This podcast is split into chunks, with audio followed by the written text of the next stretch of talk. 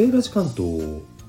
セーラジさん。はい。セーラジです。皆さんグミって好きですか？柔らかいのと硬いのありますよね。好みが分かれるところ。そして表面はザラザラ系ツルツル系どっちが好きですか？今回はグミがテーマ。じゃじゃじゃじゃじゃじゃん。何セーラジさんグミなの今日は？ただのグミじゃないよ。名前がその名も名前の七し七しのグミじゃないよ。梨太郎グミですよ。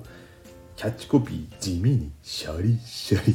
表面がねシャリシャリしてるみたいなんですよ。そういえば本物の梨も皮の表面シャリシャリって感じですよね。見た目がね。つぶつぶっていうかね。でザラザラした感じが梨本体ね。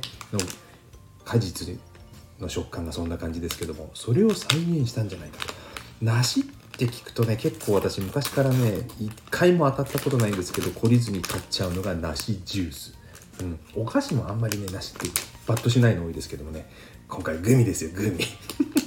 効率にやりますよ。かばや。かばやですよ。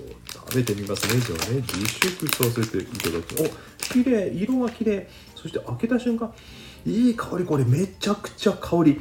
リアル梨ですよ。もう梨の季節終わっちゃったから。この季節に梨がねリターン梨ぞリターンズね梨リターンズですよ。これ嬉しい。食べましょう。これほんと嬉しい。うん。うん。うん。いやいや固め。うん。固め。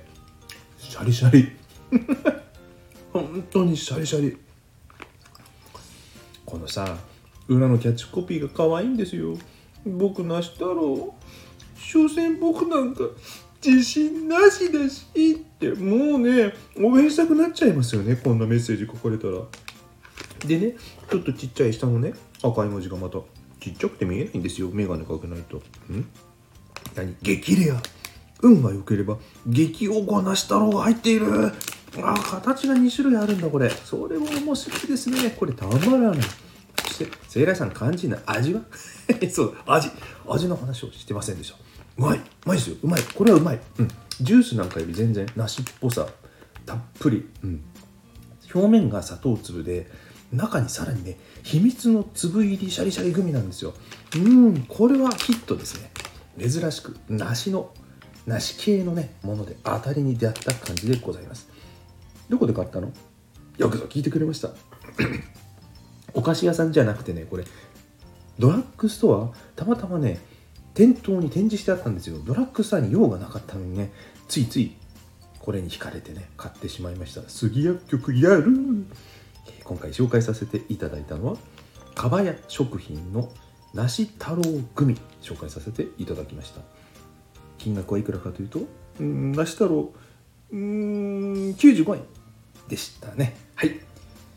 皆さんも見つけたらぜひお試しください。梨好きには結構おすすめできるかもしれません。ではまた。良い梨日和をバイバイ。